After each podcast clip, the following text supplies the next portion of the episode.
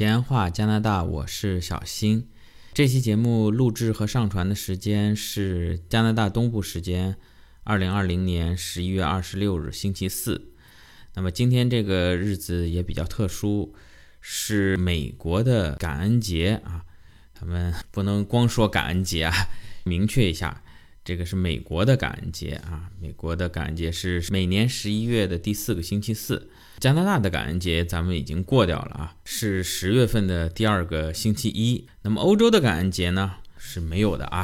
咱们作为闲话加拿大的听友，呢都是具备一定知识的啊。咱们碰到欧洲的朋友，不要跟他们去祝贺感恩节啊。这个欧洲人是不过感恩节的啊。这个是你们这美国人把印第安人给杀了，然后啊再谢谢你，这个跟我们欧洲人没关系的。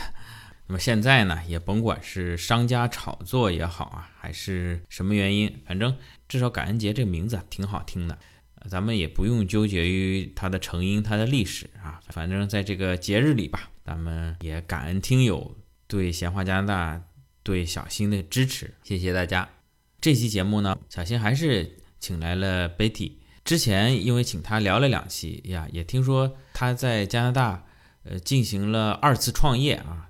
创业确实是非常不容易的，特别是在异国他乡，对于我们一个不熟悉的环境。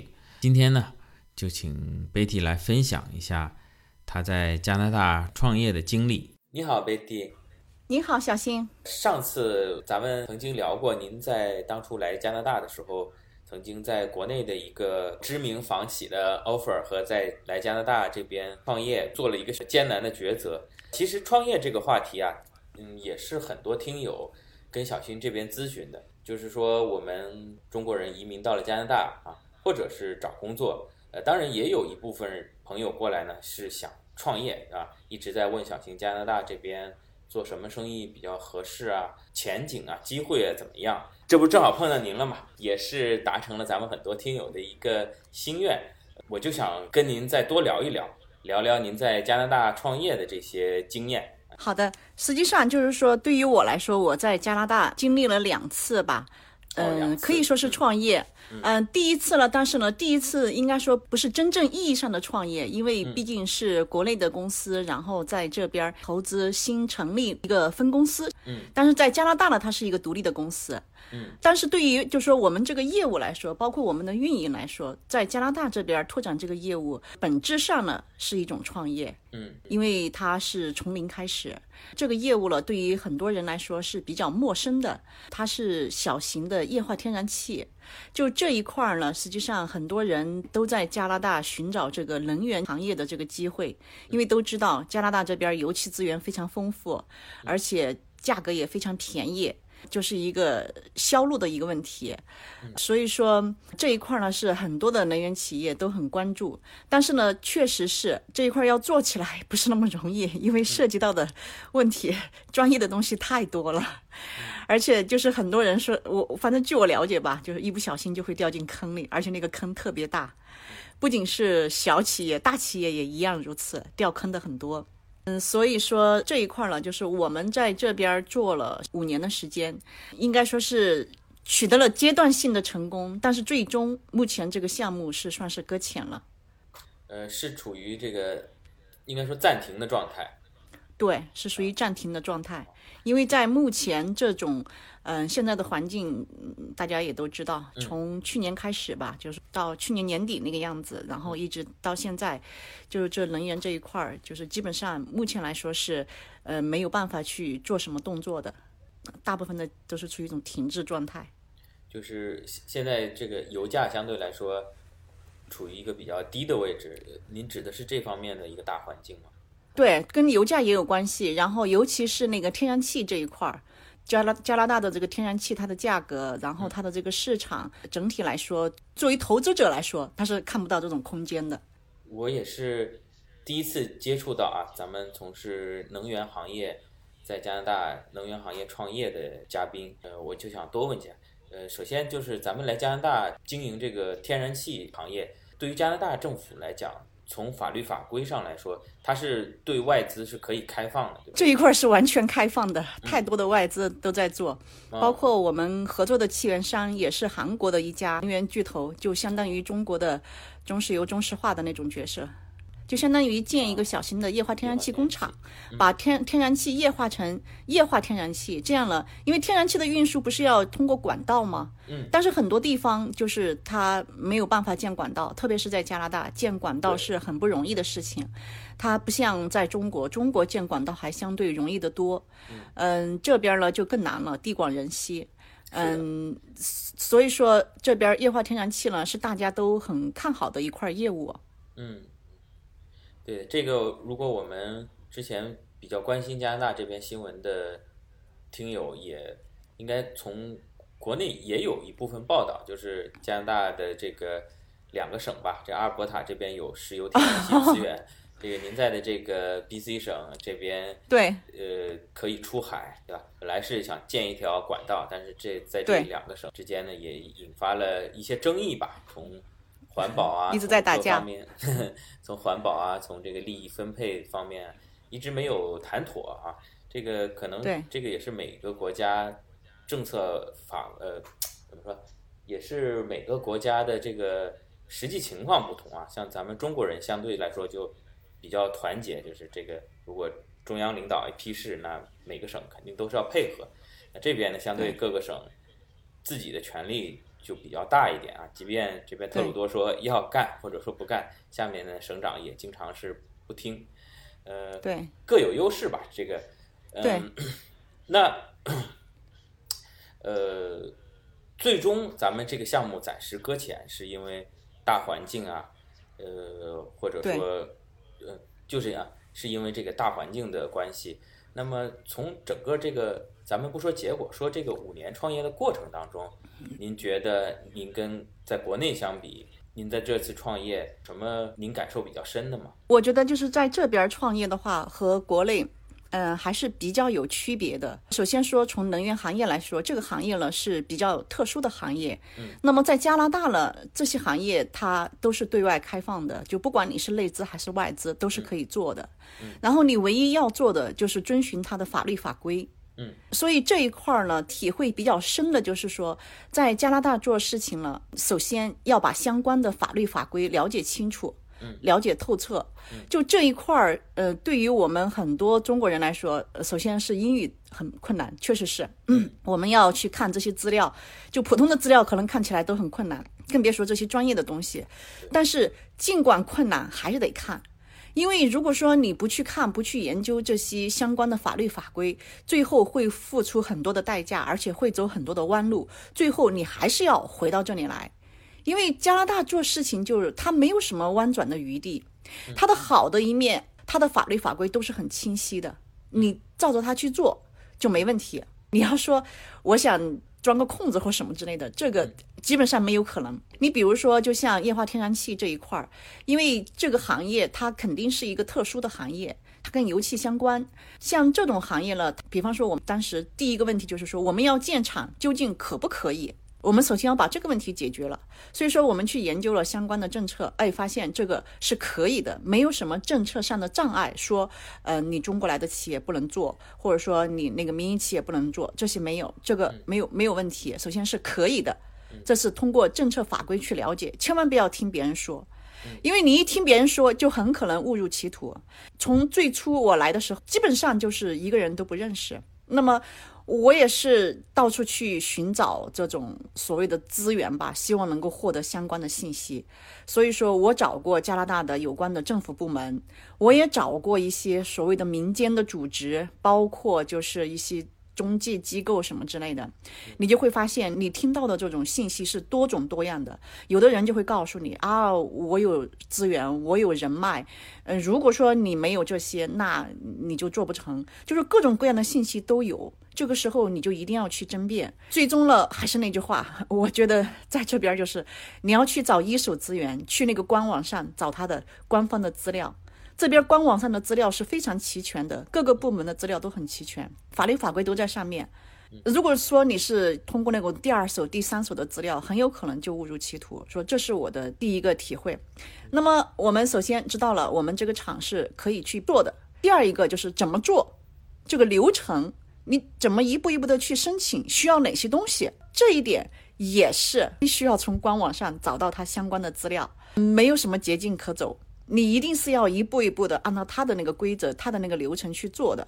这一块儿呢，我我就又强调一下，就在这方面这边的这种规则是非常清晰的，你就不用担心。他那上面一二三跟你说的很清楚。当然了。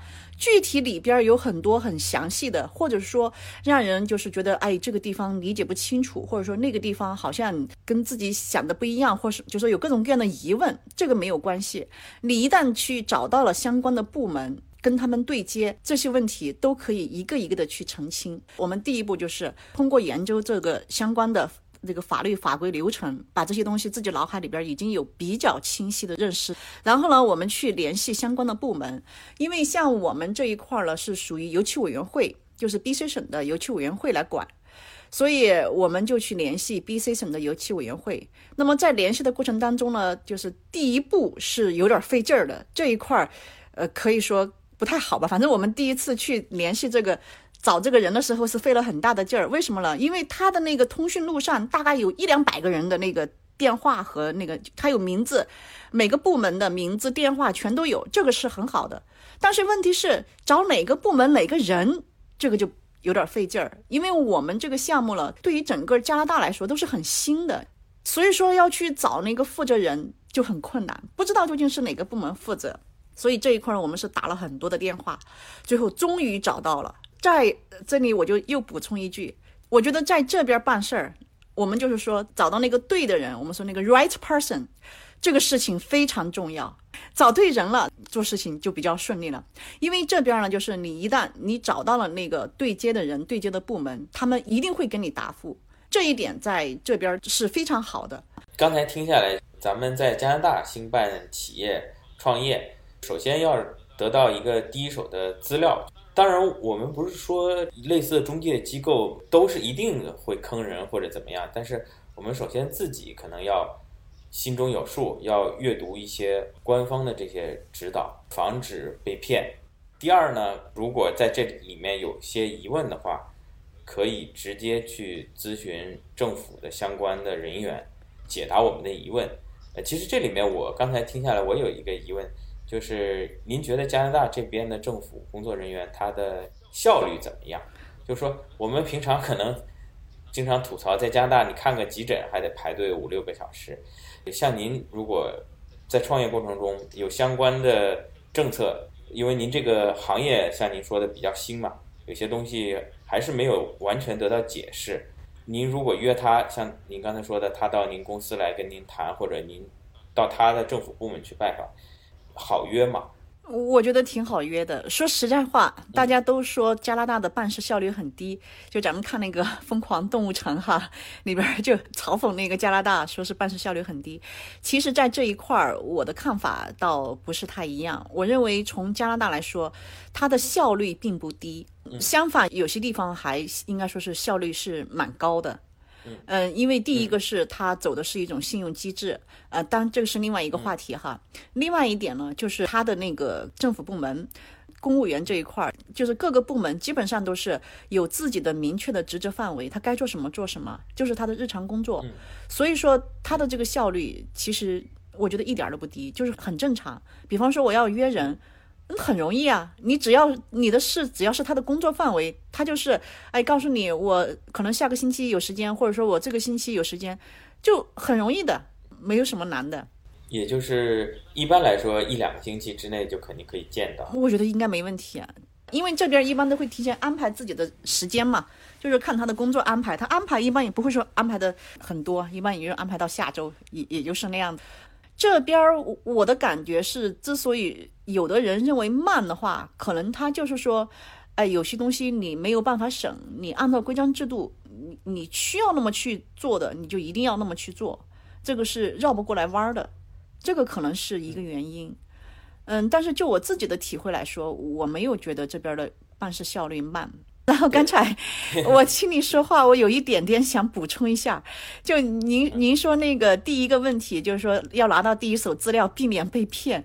其实这个倒不是说被骗，而是这个信息本身它的传递，它从一手信息到二手信息，就二手信息到三手信息，它每传递一次。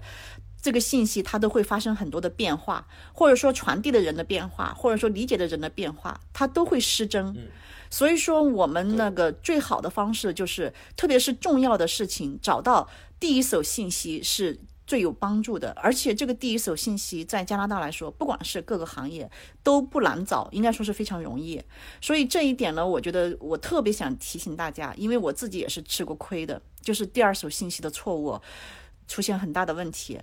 嗯，包括我说的不好听点儿，就是看微信什么之类的，就是那种第二手信息翻译过来的，很可能都会产生一些误传。所以大事一定要找第一手信息。我相信我们更多的听友可能也不太 有机会再来加拿大从事这个能源行业啊，啊，即便是有可能近几年从这个大趋势上来说，也不是一个很好的时机。您说您这个现在又经历了这个二次创业。上次听您说是在在线教育领域是吗？是的，嗯，实际上，嗯，是我现在正在开始第二次的创业，就是刚刚开了个头。我们做那个在线英语培训，叫灰熊英语。嗯，为什么做这个呢？实际上和我本人的这种经历体悟有很大的关系。因为我自己呢，说实在话，学英语是学了有几十年了。呃，这个经历特别的也很有趣，但是呢，也很充满了很多的挫折，或者说很有感悟。我实际上来加拿大的时候，我雅思已经考了六分儿，但是我到了这里过后，我发现 我根本都听不懂，所以说就觉得特别好笑。然后后来我经过在这边的学习，我又考了雅思，然后我的雅思口语已经考到了七点五，但是我发现我跟别人交流的时候，很多时候我说话，我还是那个说出来就。好多话都表达不出来，所以说，实际上我在国内对学英语的了解和到了加拿大生活工作几年以后对这个学英语的体悟是完全不一样的。很多的这种理念上的认知，它会带来就是学习上走很多弯路，或者说就是下功夫下的那个路径不是那么对。所以说这一点呢，是我在学英语上经历了太多的这种艰辛，然后这种感悟。所以说这一点呢，对可能是对我办这个英语呃在线教育是一个出发点。另外一个呢，就是我的孩子，因为我上次也提到我的两个孩子，我儿子呢来加拿大的时候是不到五岁，我女儿是不到八岁。就我儿子呢是从那个学前班上起，我女儿呢是从小学三年级上起。那么我儿子他们来的时候都是零基础，我就说我儿子第一次去第一天去上学就学会了一个单词儿 washroom ”。然后你就看到他很快的时间，大概就是两三年的时间，他们的英语就确实，呃，听说肯定是比我好，在一些词汇上可能不如我，但是他们的阅读啊或者各方面的能力，我觉得都已经超过了我。孩子学习语言，他是有他成人替代不了的优势，这是绝对的，即便是在国内也是如此。同样的是，大人和孩子去学英语，孩子的他的那种。对于那种，比方说听觉上的那种辨别能力，还有他的那种模仿能力，这些东西都是大人没法比的。所以我就通过我的孩子的这种学习，我感觉到了孩子在学习语言方面，他们的与生俱来的这种大人没有办法比的优势。所以让我认识到，孩子学语言特别的重要。等到你大了再去学的时候，那种感觉是完全不一样的。这是第二个原因，就是我从我的孩子学语言上面得到的一个体悟。那么还有第三的一个原因呢，也是就是既跟我的孩子有关，也跟我的我自己有关，就是我对这个语言学习和甚至教育的一种认知。因为前面也介绍过，那么我的孩子经历了中国和加拿大，那么我自己呢，我肯定对中国的教育也是很有体会的。那么我会看到，在加拿大本身它的这种小学教育里边，它确实有它的独特的地方，有它的好的一面。当然不是说都是好的，但是它肯定有它的好的一面。那么这些东西呢，往往有可能是我们国内的教育需要去弥补的。那么我们能不能够把这种好的东西，我们能够引到国内，让我们国内的孩子，哎，我们的优势是我们的基础教育很好，那么我们能不能把他们的加拿大的好的一面也结合起来？那这样我们国内的孩子，那岂不是两方面的优势我们都能够具备吗？所以说，这也是我的一种感触。而且还有一方面呢，就是我自己学了，就是这个英语不断的也是在学习，在进步。那么我就感觉到，这个学英语带来的，它绝对不仅仅是说，哎，我那个会说几句英语，我会看一点东西。其实英语最重要的是，它给你打开了一个世界，它能够转变你的思维，转变你的认知。所以说我经常我会鼓励家长，鼓励孩子，我会说，这个学英语就是它。最重要的是，你能够去了解另外一种文化，了解另外一种思维，就像跟你打开了一个完全不一样的世界。而以后的这个孩子呢，他肯定是面向世界的。所以说，掌握英语对他来说，你就是让这个孩子真正的进入到了整个地球村、整个世界，它是一个必不可少的一个路径。基于这几点，所以说我是。为什么就是想创办这个灰熊英语？我就是说想把这些东西能够带给国内的孩子，甚至带给国内的家长。说到这个英语培训，首先在出国之前，咱们国内啊，包括在国外也其实有挺多相关的机构啊，什么新东方啊、蓝翔啊这些的。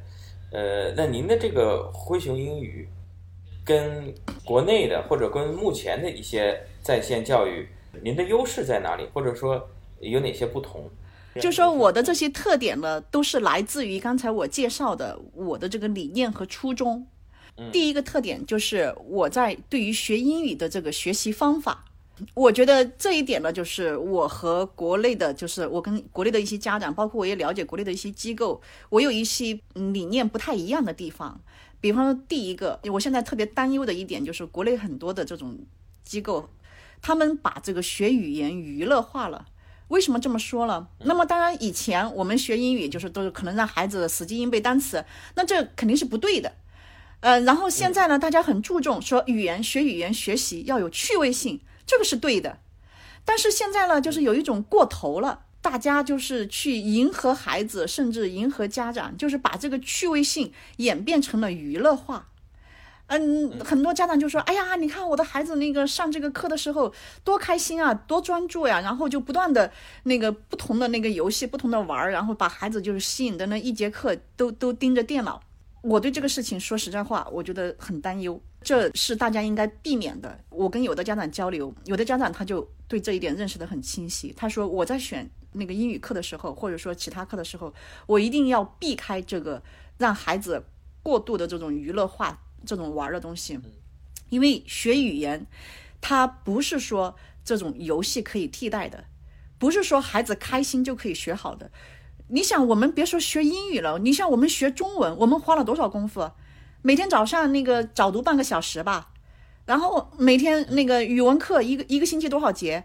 然后我们读了多少书？课外阅读多少？我们写了多少文章？反正我小时候是一周两篇周记。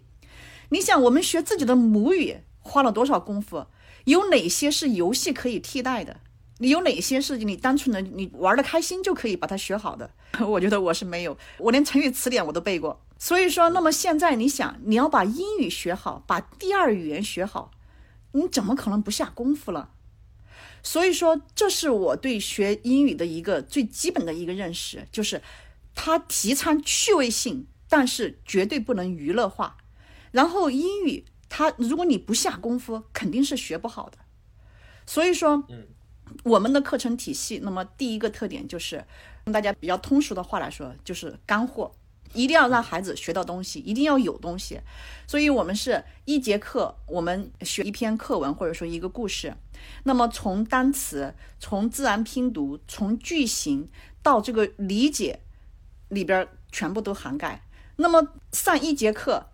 肯定是不够的。那么一节课五十分钟，或者一星一星期两节课都不够，怎么来弥补？我们大家很多家长很关心的就是说，我们的孩子没有英语环境怎么办？我就说什么是英语环境？天天练就是英语环境，没有捷径。你每天不管是你读也好，写也好看也好，你天天练那就是环境。如果你仅仅靠就是上课的那几十分钟，肯定是不够的。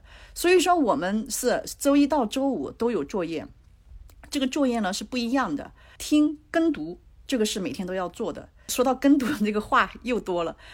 跟读对于孩子学第二语言非常重要，所以我们的作业里边每天都有课文跟读。我们专门做了这个跟读的视频。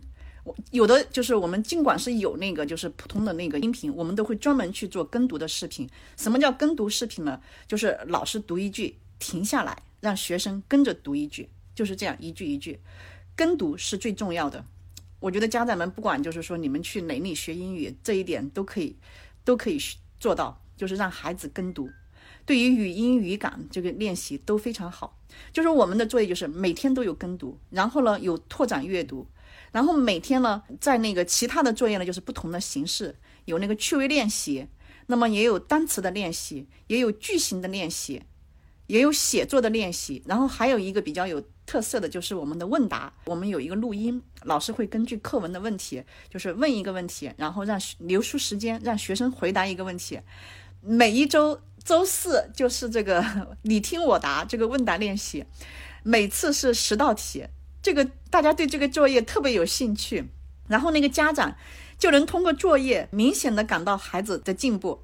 有一个家长就跟我说嘛，最开始的时候十道题孩子只能答对四道，然后就慢慢的过一段时间你就看到，哎，他能答对五道、六道、七道、八道，你就能看到这个孩子他的这个进步。而且这个方式呢，就是他要去听，孩子要首先要听懂这个问题。然后他要再用自己的话回答出来。哎呀，你可别小看这个，有些问题我觉得我回答都比较困难。所以说这一点呢，是我强调的，学语言一定是要花时间、花功夫的，千万要避免娱乐化。您说了，这就针对现在咱们一些英语培训机构啊，把这个英语搞得过于娱乐化了啊。因为这个毕竟这是学习的一个东西，我们还是相对来说要严肃认真的对待。其他还有哪些特点呢？呃，我觉得第二个特点就是，嗯，比较独特的，就是我们采用的是加拿大的这个课程。这跟刚才我提到的，就是我觉得在加拿大的这个教育里边呢，它确实有自己的独特的优势。我是很想把这个优势呢介绍给国内的。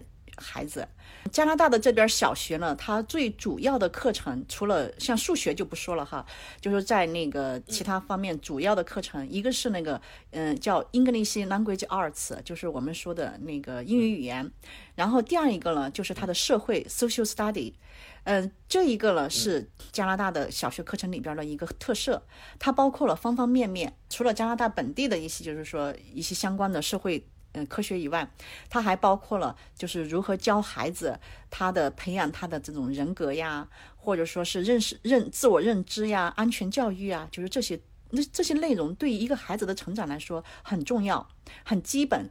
当然这一块呢，就是相对国内来说可能呃有点欠缺。然后第三一个就是科学，科学这一块呢，我们就是嗯了解的比较多，但是呃这边的科学呢，就是它摄入的比较早。从，呃，那个一年级开始就就有科学。那么从国内呢，可能孩子，嗯，相对来说可能学科学反而会晚一点。所以说，我觉得呢，这三门课都是加拿大的教育的，应该说是精髓的体现。所以在我们的这个英语课程里边，我们就是按照这个呃英语语言文学，然后科学、社会，那么轮流来学。就我们是按照那个课题是一个课题。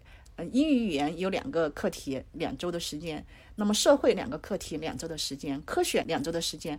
用这种方式呢，就是孩子他不仅在学语言，他也确确实实在学习知识，而且这种知识呢，还是人家的一个精髓，一个补充。也就是说，呃，您跟其他英语培训机构其中一个不同点呢，就是不是纯的拿一本英语教材，比如说，呃，How How are you? Fine, thank you, and you 来。纯讲这些英语的对话知识，您会结合加拿大这边小学的一些教材，把现在目前加拿大小学生在学习过程当中上课用到的科学啊、社会学啊、英语文学啊这类原汁原味的英语教材，会通过这个来潜移默化的给我们的学员上课，等于我们学员就是出了这份钱跟时间，不光是学了英语，也同时学习了加拿大这边小学教学的一些教学任务。第三点呢，就是我这是我非常想在中国的，就是我的那个应该说是学生里边或中国的孩子里边想推广的一点，就是从小的时候开始起培养这个孩子的双语思维。为什么我要强调？这里有两个哈，第一个就是从小培养，第二一个就是双语思维。首先就是这个双语思维本身就必须要从小培养，越大培养起来就越困难，因为这个思维它跟语言是息息相关的。你一旦你的语言，你这个第二语言开发晚了，你要形成这个第二语言的思维就非常困难。你比方说，就像我们成人，我们现在想要去培养这个英语思维非常困难。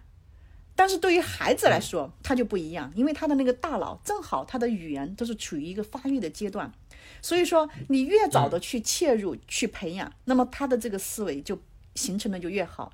所以这一块儿我是特别希望把这个理念推广给国内的家长，一定要让孩子早早的去培养这个英语思维。那么现在呢，我们作为第二语言，你不可能说第二语言能够。就是像母语一样，或者说能够取代母语，这是不可能的。但是培养双语思维是完全可以的，因为孩子他是可以在两种语言、两种思维之间，他能够很自然的进行切换，这是孩子的优势。那么我们的一些学员家长就反映嘛，就是说他们的孩子在家里边很多时候就很自然的就咣咣咣，就是可能想用那个英语来表达就说出来了，因为他就已经在形成这种双语思维了。好的。今天非常感谢您的分享，啊，咱们也祝您这个灰熊英语越办越好。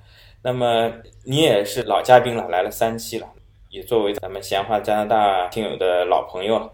您既然来都来了啊，这次我也就这个厚着脸皮跟您要一点儿咱们的听友福利，因为我知道咱们闲话加拿大听友很多是未来有想法想要移民加拿大，或者已经正在办理中，甚至已经办理成功，准备登陆过程中。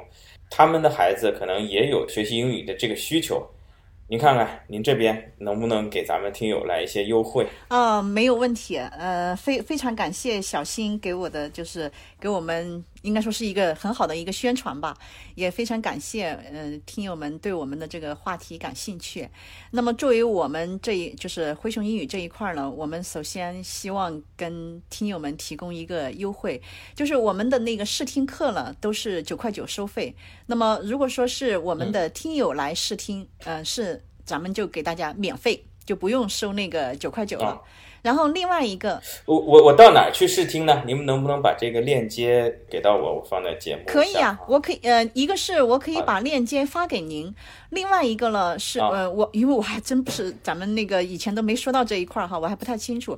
就大家也可以关注我们的那个搜一下那个灰熊英语这个公众号，里边也有链接。嗯，好的好的，行，您就到灰熊英语的这个公众号，然后直接也能够找到这个链接。对，好。呃，这是一个，这是一个优惠，然后我给大家三个优惠。还有，第二个优惠就是我们报名，如果说有学生报名的话，我们就是给大家赠送一节课。除了您买的那个课程以外，我们还给大家赠送一节课，就是大家在那个报名的时候就要写上“小新听友”，然后我们就知道，哎，这是通过小新。听友过来的，然后我们给大家赠送一节课。另外一个呢，就是限时的一个福利，因为我们正好在做这个感恩节的活动，报名的学生呢，除了呃得到这个一节课的优惠呢，我们把这个感恩节就是我们那个老学员的那个优惠也给大家，也给一个亲友，就是还有额外的一份礼物。那么具体这个礼物，到时候大家可以可以看一看哈。我们啊，还有神秘礼物，小小保密。所以说，小新的听友可以得到三重优惠：第一个是试听免费，第二个是报名以后赠送一节课，第三是感恩节礼物，有一份神秘礼物。好的，谢谢谢谢。那今天也非常感谢贝蒂来到我们节目啊，欢迎您常来。谢谢。好的，非常感谢贝蒂的分享，咱们再次感恩听友，感恩嘉宾。也感恩您评论、点赞、转发，咱们下期再见。